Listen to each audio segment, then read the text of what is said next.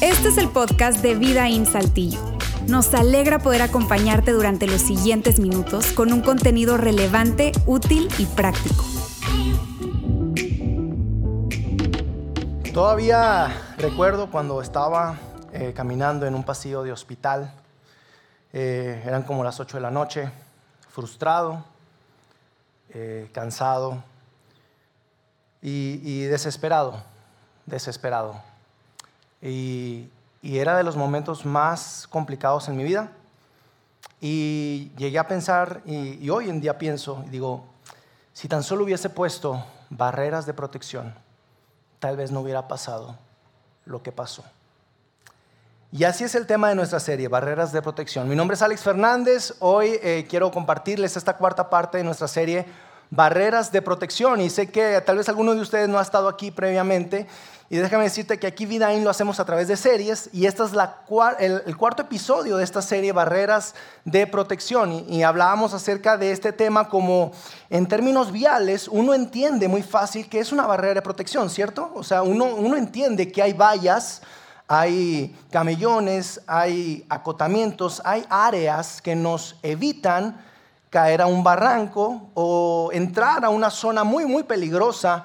Y, son esas limitaciones que nos cuidan hasta cierto punto, nos mantienen dentro del área segura y nos evita caernos y tener un área desastrosa en donde suceden los accidentes, incluso suceden los arrepentimientos más grandes.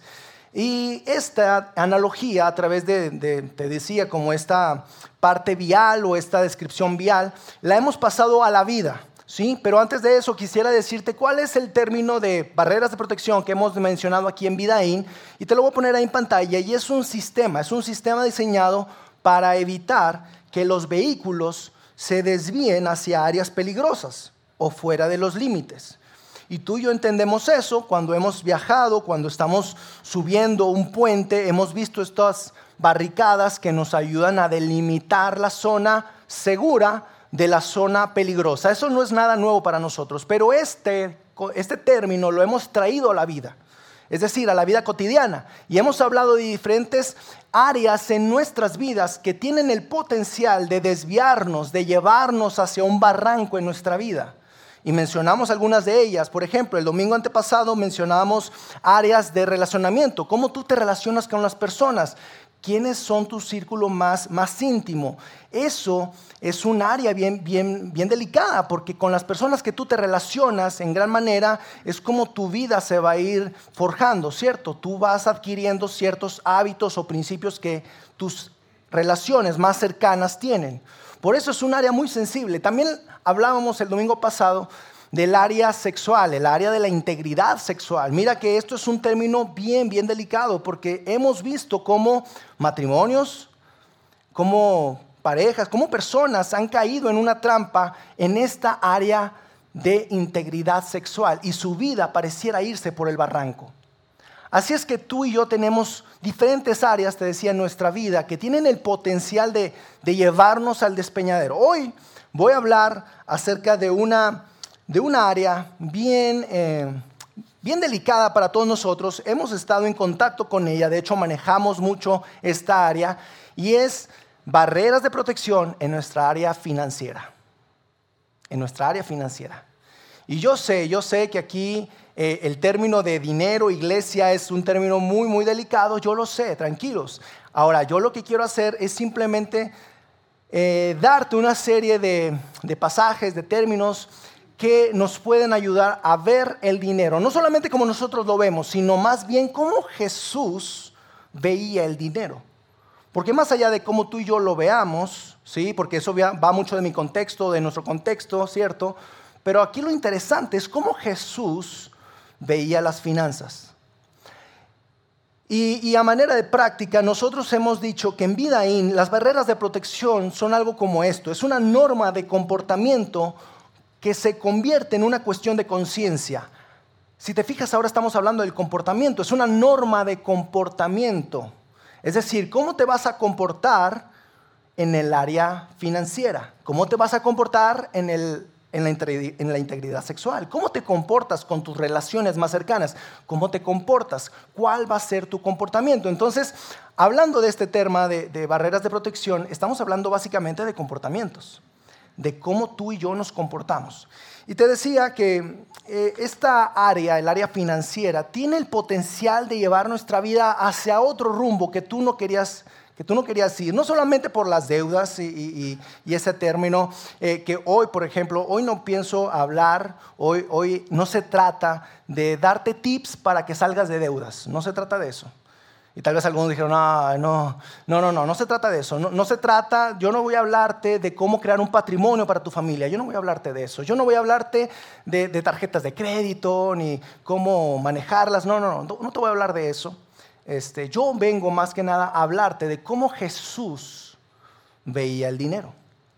Cómo Jesús veía el dinero. ¿Y por qué, por qué el dinero? Porque mira, el dinero tiene el potencial de desviarnos de nuestra vida. Y hoy está a un clic de distancia, ¿cierto? Tú abres tu celular y abres tus redes sociales y ves a la vecina o a tu mejor amiga en un viaje a Dubái y tú estás mojándote los pies en la sequía de Arteaga con un elote quemado en la mano, ¿verdad? Y eso trae emociones a tu vida. Es inevitable la comparación, eso trae emociones a tu vida y tú te empiezas a preguntar, ¿cómo que se fue a Dubai? ¿De dónde consiguió ese dinero? Si ella y yo íbamos juntas en la carrera y de repente, ¡pum!, ya, ¿se hizo rica? ¿Cómo? No, no, no. Hay diferentes áreas en nuestras vidas que nos, que nos detonan emociones. Hay otra emoción que está muy ligada a las finanzas, es el miedo. El miedo, el temor, está muy ligado al término del dinero. Y, más, más adelante lo vamos a ver. Las envidias, no se diga la insatisfacción, la constante insatisfacción de no estar consiguiendo lo que tú anhelas en cuestión de posesiones en cuestión financiera, eso nos trae un cierto desdén y una cierta envidia tal vez hacia otras personas. Por eso te, que te decía que cuando hablamos de dinero, este término de finanzas tiene el poder de llevar tu vida a un lugar que tú no quieres ir a un lugar que tú y yo no queremos ir. Así es que vamos a ver qué fue lo que Jesús dijo. Te, decía que fue lo que Jesús dijo porque no se trata de lo que Alex diga. Y, yo sé que aquí hay una audiencia variada. Yo sé y, y, no doy por hecho que todos se consideran ser seguidores de Jesús. ¿Sí? Ahora, voy a hablarles a las personas que no se consideran ser seguidores de Jesús. Amigos, gracias por estar acá. Qué chido, qué padre. Es un orgullo el poder eh, que me escuches un poco. Esto es a manera de consejo para ti. ¿Sale? Esto es a manera de consejo para ti. Yo no trato de persuadirte, de manipularte, tú sabes. Yo no, yo no intento eso, yo no quiero eso. Esto es simplemente consejo, porque yo sé que Jesús no representa una autoridad para ti, para tu vida. Entonces, amigo, déjalo como consejo. Pero para aquellas personas que se consideran ser seguidores de Jesús, esto es algo que tienes que hacer. Esto es algo que tienes que hacer, que tenemos que hacer. ¿Ok? Así es que Jesús habló mucho acerca del dinero, habló más del dinero que del bautismo, habló más del dinero que, de la bondad, habló más del dinero que de otros términos que tal vez dirías, wow, ¿por qué habló tanto del dinero? Una de las tontas cosas que habló, te voy a decir, eh, fue en Mateo 6:24. Mateo básicamente documentó, documentó lo que Jesús habló en ese momento, y era Jesús dirigiéndose a sus discípulos y les dice, nadie, cuando digo nadie es nadie Nadie puede servir a dos amos. Nadie puede servir a dos amos. Pues odiará a uno y amará al otro. Será leal a uno y despreciará al otro. Estas fueron palabras de Jesús. Ahora yo sé que cuando escuchas la palabra amo, tal vez te desconectas un poco porque no estamos como en tiempos de, de, esclavitud ni nada de eso. No es como que veas a tu compadre y le digas, ¿quién es tu amo ahora? No, no, no. O sea, no está eso en nuestra mente. Pero básicamente eh, una persona o un amo, y te lo voy a poner ahí en pantalla, la descripción o el significado es, la palabra amo se refiere a la persona que es dueña o propietaria de algún bien. Y me gusta este otro concepto que encontré, que se entiende por amo a la persona que se destaca por tener influencia y predominio determinante sobre otros. Influencia y predominio determinante sobre otros. Y te decía, yo sé que cuando escuchamos la palabra amo, eh, tal vez nos pudiéramos desconectar, pero hoy quiero que hagamos un ejercicio diferente. Y, Jesús no solamente les dijo esta parte, ¿no? De, no, puedes, no puedes adorar a dos amos, no puedes estar con dos amos. Les dice, nadie puede servir a dos amos. No se puede servir a Dios, esto dijo Jesús, y estar esclavizado al dinero. No se puede servir a Dios y estar esclavizado al dinero. Y te decía que yo sé que nos podemos desconectar un poco, pero déjame decirte algo. Es como si Dios estuviese compitiendo contra el dinero por tu corazón y mi corazón. Y yo sé que suena tal vez algo fuerte, pero déjame ponerte ahí en pantalla unas frases que, que me gustó crearlas, porque a la vez que las iba creando yo decía, wow, esto es muy fuerte. Y yo les puse ahí, van a verlo en pantalla, gracias al dinero, hoy puedo estar más tranquilo. Gracias al dinero me siento más confiado.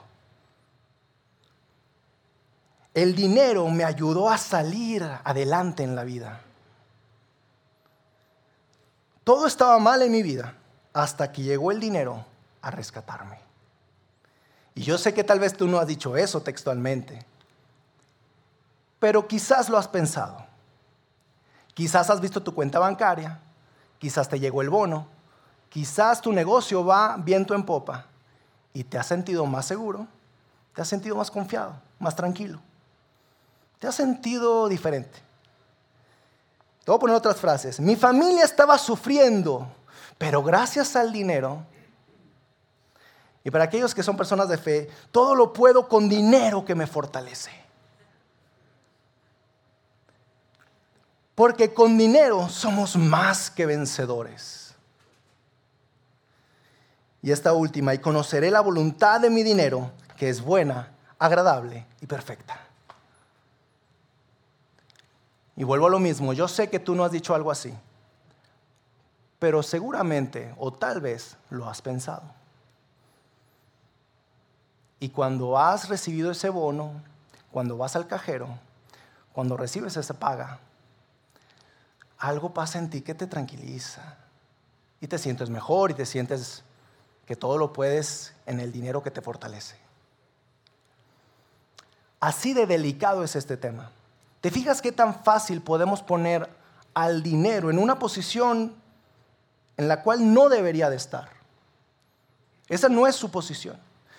Y, yo entiendo que, que todos nosotros manejamos el dinero, ¿cierto? Pero más que nada, este mensaje, te voy a poner ahí una pregunta que es muy, muy fuerte. ¿Nosotros tenemos dinero? O el dinero nos tiene a nosotros? ¿Nosotros tenemos dinero o el dinero nos tiene a nosotros? ¿Qué, qué sucede contigo cuando te llega ese bono, cuando te llega esa paga? ¿Qué, ¿Qué sucede? Porque pareciera que tú estás con ese afán constante de querer más y más y más y más y más. Entonces mi pregunta es, ¿tú posees dinero o el, el dinero te posee a ti? Por eso es que te digo que Jesús habló mucho acerca del dinero, porque eso se trataba de posesión, de amo, de quién era tu amo. Y yo sé, amigos, que todos nosotros tenemos contextos diferentes. Eh, yo te platico un poco el mío. Yo no soy de aquí de Saltillo, yo soy de Sabinas, Coahuila. Eh, me, me, vine a estudiar acá a Saltillo y cuando me vengo a estudiar para acá, mis padres me mandaban a mí una mesada, como un, mensualmente me daban una cierta cantidad de dinero. Eso me obligó a mí a tenerme que administrar, lo que nunca había hecho, porque pues uno vive con sus padres y pues el papá paga, pues tú sabes, el gas, el agua, electricidad. Pero ya uno cuando vive acá solo en una casa, pues uno tiene que hacerse responsable de pagar todos los servicios, de que te alcance el dinero hasta que llegue la, otra paga del mes. Y mis papás eran muy estrictos en eso. Mis papás me dijeron, tú tienes que saberte administrar. Eso en mí causó que yo cuando fuera al supermercado checara cada precio, cada centavo, lo iba anotando, o sea, me hice muy, muy administrado, muy, muy administrado. Claro que cuando me iba mal, pues comía maruchana en los últimos 15 días, ¿verdad? Pero la idea era que yo me fuera administrando. Eso en mí causó, fíjate lo que en mí causó, en mí causó que el dinero se volvió algo prioritario.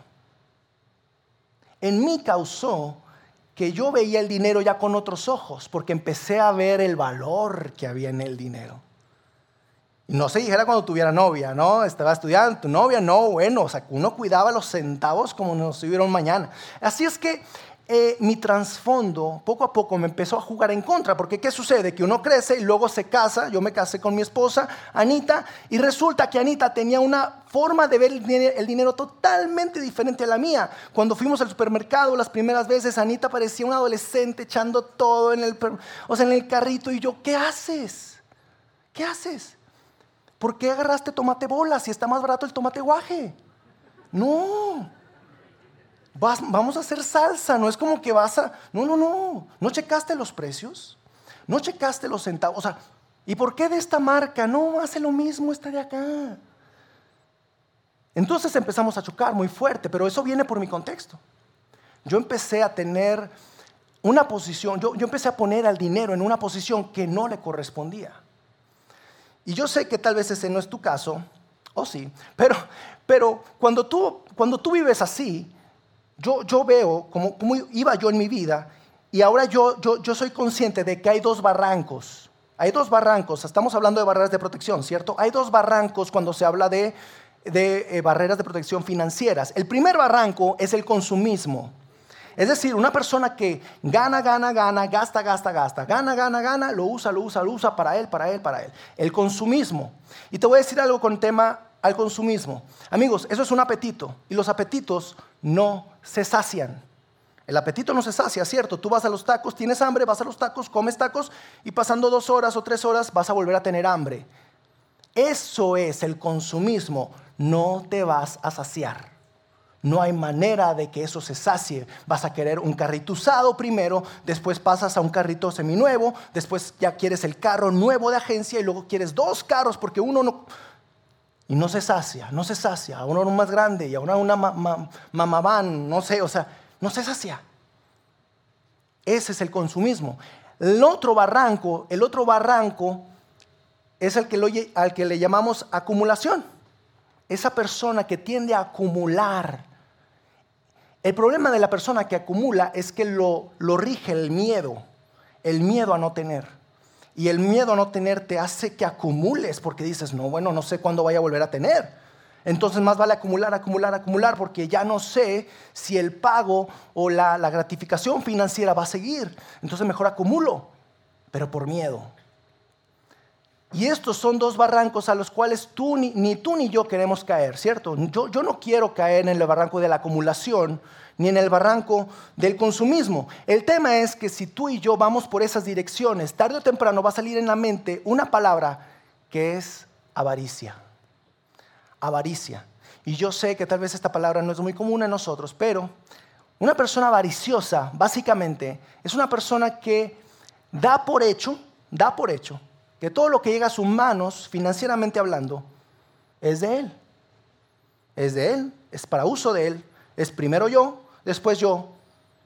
Esa es una persona avariciosa, una persona que no vea los lados, que simplemente trata de acumular, de tener y no se interesa en nadie más que en él. Así es que de manera práctica, amigos, yo aquí tengo en la parte de atrás tres recipientes.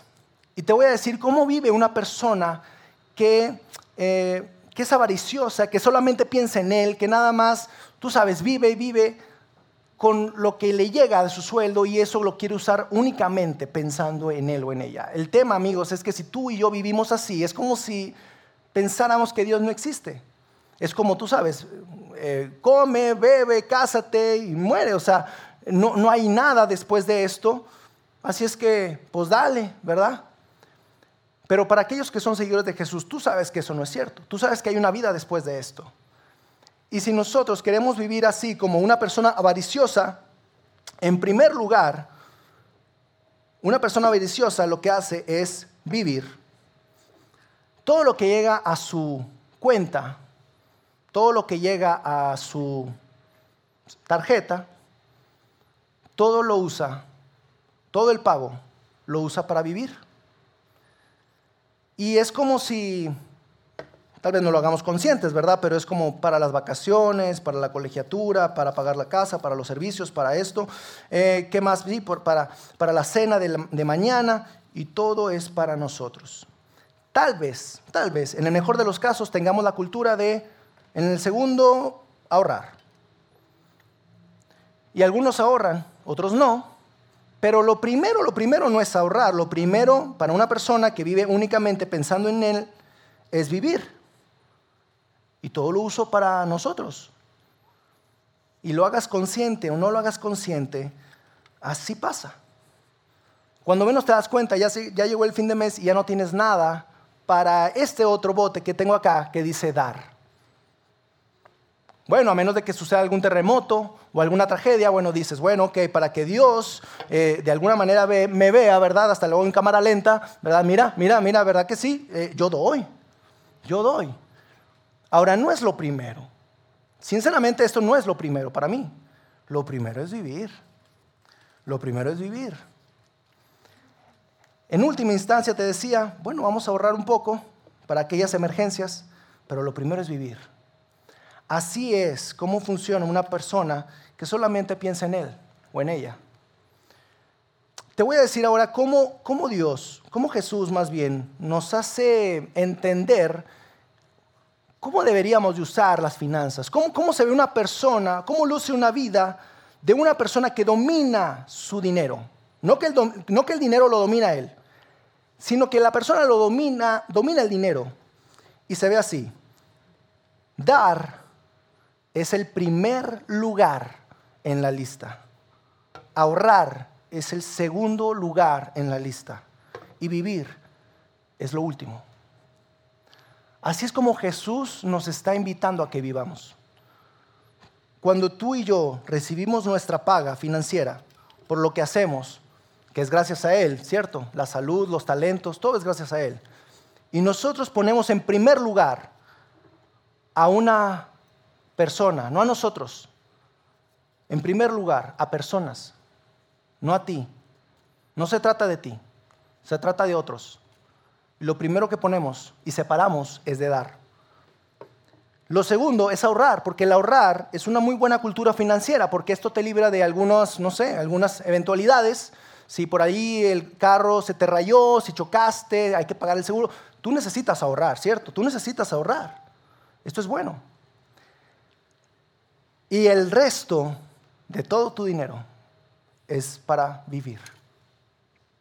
El resto es para vivir.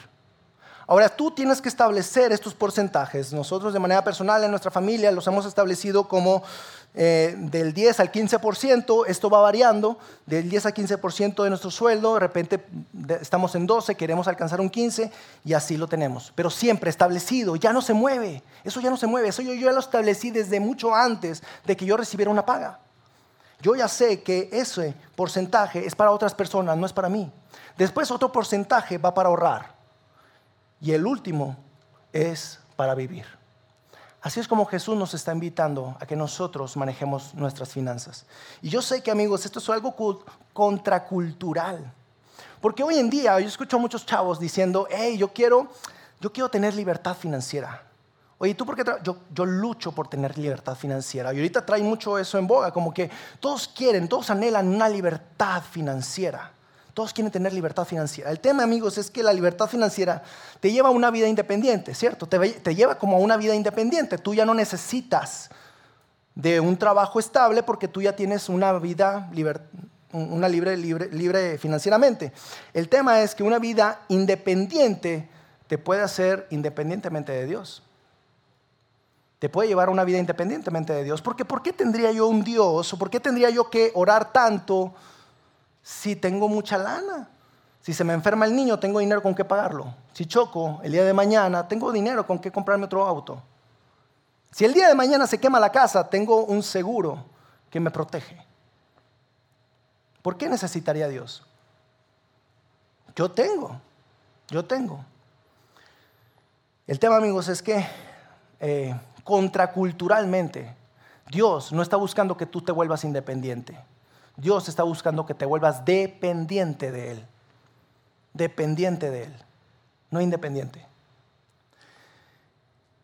Y te decía, el, dinero es la, es la primera cosa que va a competir contra Dios por nuestro corazón.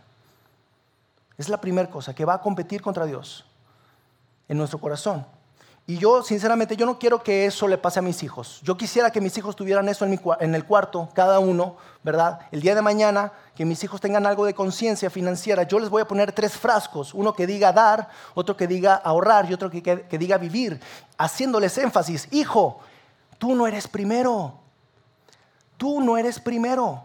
Lo que yo te doy como papá no es todo para ti. Piensa en otros primero. Piensa en otros. Después, hijo, es bueno ahorrar. Claro, ahorrar. ¿Quieres, ¿Quieres esa bicicleta? Ok, mi hijo, ahórrele. Es una buena cultura. Ah, pero si se trata de vivir, hijo, lo que yo te di, cómprate esa paleta que querías. Cómprate ese cono que querías. ¿Quieres vivir? Adelante. Es tuyo. Pero, hijo, no mezcles, no mezcles el orden de los frascos. El orden no se mueve. El orden es lo que Jesús nos ha enseñado, que es primero otros y al final tú. Así es como Jesús lo ve. Y yo quisiera que el día de mañana mis hijos no prioricen el dinero por sobre su matrimonio. Yo no quiero que mis hijos prioricen el dinero por su familia o por sus hijos. Yo no quiero que mi hijo Leonardo ande metido en la empresa todo el día mientras su matrimonio se está yendo entre sus manos mientras que sus hijos andan en quién sabe dónde, pero así, ah, claro, ascendieron a mi hijo y lo hicieron gerente general de una empresa. ¿Para qué? ¿Para qué? Ya te perdiste, hijo. No se trataba de eso, no se trató de eso. Así es que recordemos lo que Jesús dijo. Dijo, nadie puede servir a dos amos, pues odiará a uno y amará al otro, será leal a uno y despreciará al otro. No se puede servir a Dios y estar esclavizado al dinero. Después, en ese mismo pasaje, Jesús le sigue diciendo a sus discípulos, así que, y esto es como a la luz de lo que les estoy diciendo, no se preocupen diciendo qué comeremos, qué beberemos, qué ropa nos pondremos. Yo sé que esto es contracultural, yo sé que estás diciendo, no, bueno, Alex, no puede ser, o sea, me estás diciendo que no me preocupe, pero es que tengo que comer, tengo hijos, tengo responsabilidades. Yo lo sé. Pero sobre todo aquellas personas que son eh, seguidores de Jesús, ¿tú crees en esto? ¿Tú crees que Dios eh, te está diciendo a ti y a mí que no nos preocupemos? ¿Qué debemos de hacer en ese entonces? Yo te, contaba mi historia, cuando yo ya me caso con mi esposa y todo, el, miedo de perder el dinero fue algo que me abrumó, fue algo que, yo no podía con él. El dinero estaba en una posición, te decía, que, no, no, debería de estar. Eso me empujó a mí y a mi esposa a embaucarnos en un negocio, en un negocio. El negocio se veía prometedor, se los juro. Era, una, era un bar con marisquería, estaba genial, era la idea brillante. Pero yo por miedo intenté una y otra vez hacer que ese negocio se hiciera, se llevara a cabo. Y yo a lo largo de mi vida, eh, que, iba, ganando dinero y todo eso, eso fue hace años, eh, yo empecé a ver mi cuenta bancaria crecer y yo de verdad me sentía tranquilo, me sentía en paz cuando veía mis ceros. Cuando vi los ceros en, el cajero, ah, todo, todo va a salir bien. Cuando vi el cajero, cajero era mi Dios. Ya la fe en Dios, bueno, no sé, ¿verdad? Pero, pero, pero yo sabía que si algo me pasaba, yo tenía dinero para responder. Y eso me tranquilizaba, una paz que vieras. El tema fue que yo creo que Dios vio eso. Y Dios dijo, ah, ok. Te voy a proponer, Alex, voy a hacer que te ofrezcan un negocio de un bar, marisquería, etcétera, etcétera. Y todo lo que yo había ahorrado, todo lo que yo tenía en mi cajero, lo mandé para allá. Todo lo que yo tenía, todo lo que habíamos ganado mi esposa y yo con tanto esfuerzo, todo lo invertimos en ese negocio. Todo lo invertimos en ese negocio.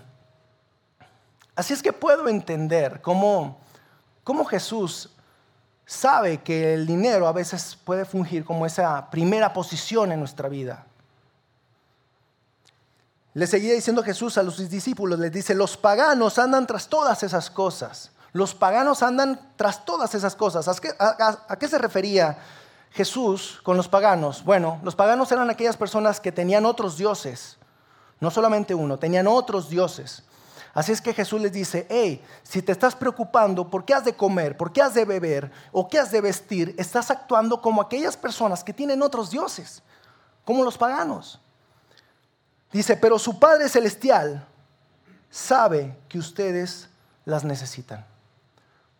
En otra versión dice, pero su, su Padre Celestial sabe de qué tiene necesidad.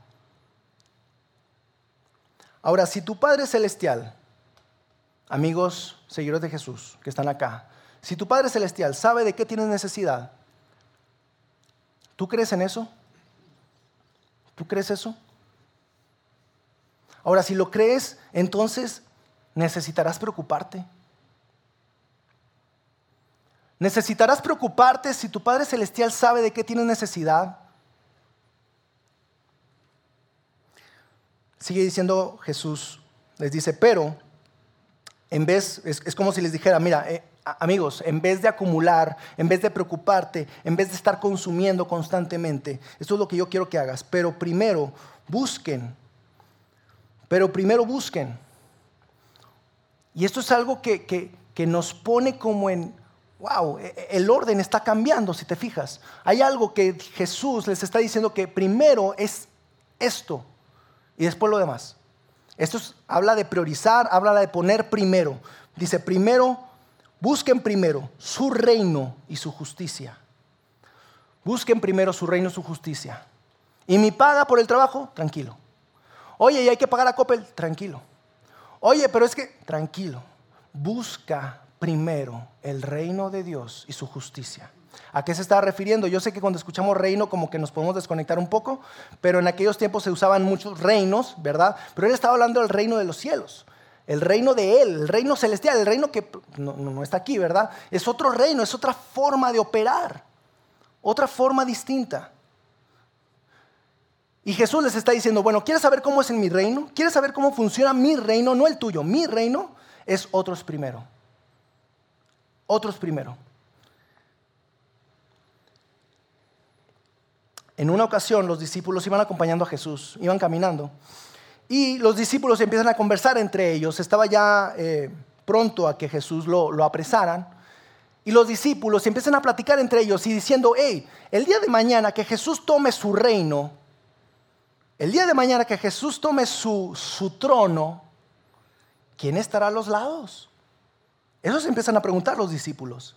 Oye, Pedro, ¿tú quién crees que esté al lado de Jesús? Porque eso va a ser una posición bien padre, ¿no? O sea, estar al lado de Jesús, en su trono, en su majestad. Y yo creo que Jesús escuchó esa conversación porque les dijo, eh, eh pare, pare, paremos, paremos, paremos, paremos. Siéntese aquí en el árbol, déjenme platicarles algo. Y les dice lo siguiente, ustedes saben que los que se consideran gobernantes de las naciones oprimen al pueblo ustedes saben cómo opera este mundo, ¿cierto? Ustedes saben que los gobernantes muchas veces oprimen al pueblo y los altos oficiales abusan de su autoridad. Eso no, es una sorpresa para todos nosotros, eso lo sabemos. Pero lo que interesante de Jesús es que dice esto, dice, pero entre ustedes no es así. Y aquí estaba cambiando el paradigma, dice, pero entre ustedes no es así. ¿Qué quieres decir con eso? A ver, sino que cualquiera de ustedes que desee llegar a ser grande, ¿quién quisiera ser grande en esta vida? Todos quisiéramos ser grandes, todos queremos grandeza. No necesito preguntártelo. Si yo te preguntara hoy, ¿quieres ser grande en esta vida? Claro que sí, yo quiero ser grande en esta vida.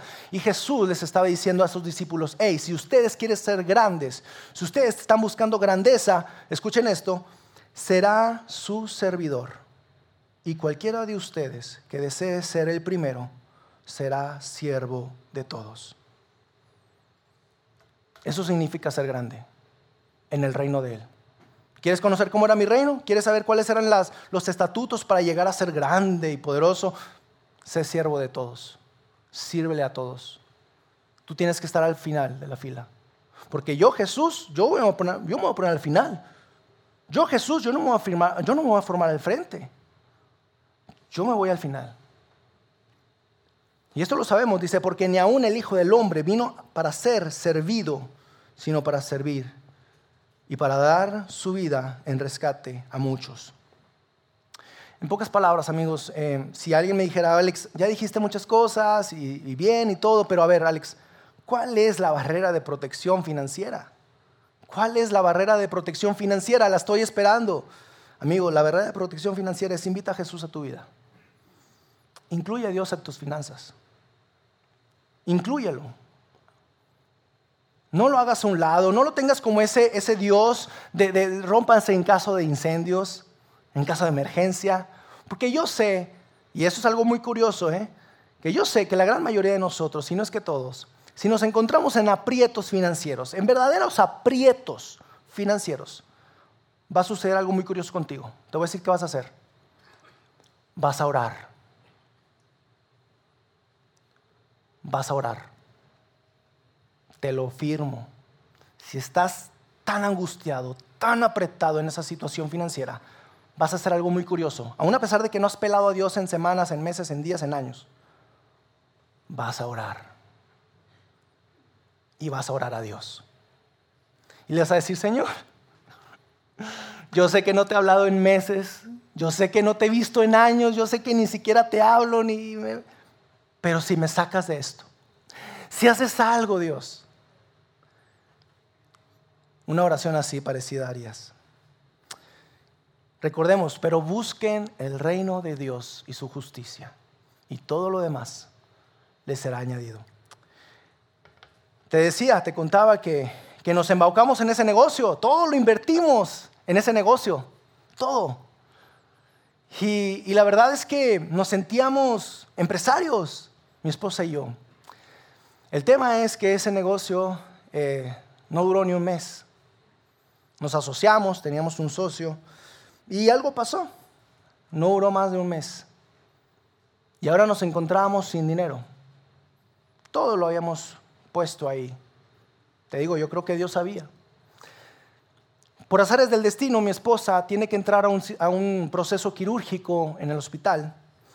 Y yo estaba seguro de que el seguro de gastos médicos mayores iba a responder. Yo trabajaba, yo tenía mi sueldo y tenía un seguro de gastos médicos mayores. El tema fue que a la mera hora, ya que le hicieron el procedimiento a mi esposa, no procedió, no, no, no funcionó el sistema de seguros de seguro médico y nos encontrábamos ahora atrapados en un hospital sin poder salir, sin tener dinero y no, no somos de los que vamos corriendo a nuestros padres eh, a que nos saquen de los problemas.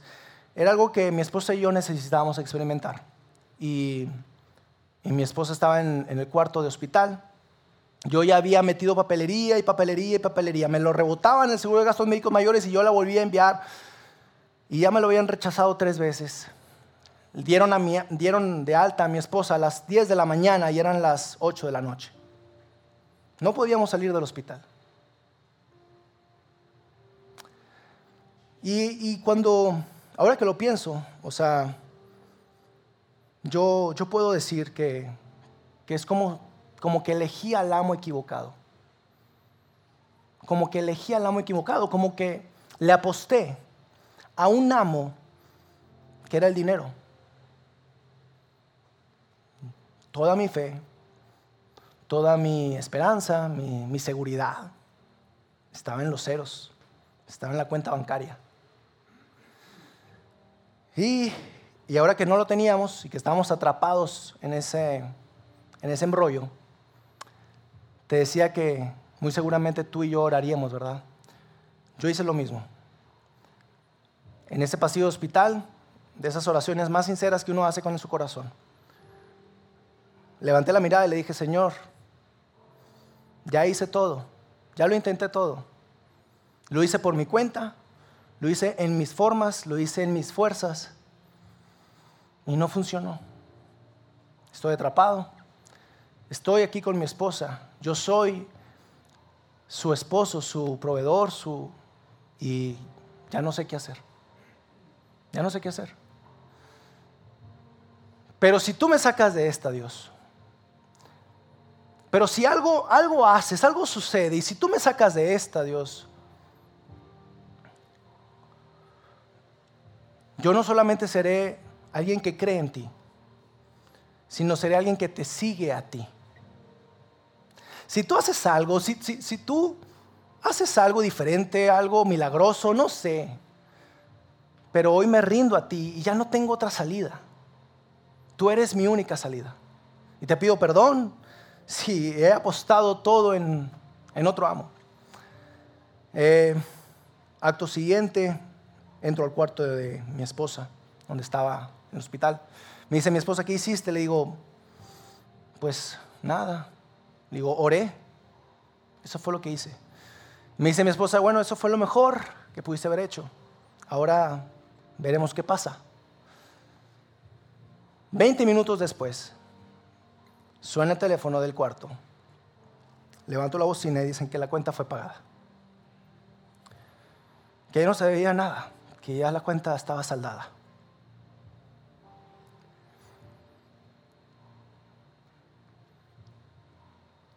Eh, y después de eso salimos, nos cambiamos, nos arreglamos, agarramos todo y nos salimos del hospital sin deber ni un solo peso. Por eso es que te digo, amigos, que, que si tú y yo vemos, tenemos al dinero en una posición donde no debe de estar, yo te invito a que, a que ahora lo hagas diferente. Y quiero que juntos podamos reconocer que es Dios, que es Jesús, el único amo de nuestra vida. Oramos. Señor, te damos gracias. Gracias, Padre, porque es, es de verdad impactante, Dios, lo que tú haces en nuestras vidas. ¿Cómo, cómo nos tienes tanto amor, a pesar de que, de que en momentos en nuestras vidas no estamos contigo, ni siquiera oramos, ni siquiera estamos a pesar de todo eso, Dios, a pesar de todo eso, tú nos amas y nos abres esos brazos nuevamente y nos dices, hey, acá estoy. Señor, yo oro para que cada una de las personas acá puedan ponerte a ti en primera posición, en primer lugar, y que busquen el reino de Dios y su justicia, ya que todo lo demás será añadido. Gracias, Señor. En el nombre de Jesús. Amén. Muchas gracias, amigos. Nos vemos. Chao.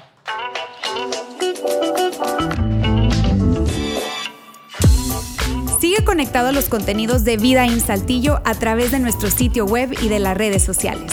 Muy pronto estaremos de vuelta con un nuevo episodio.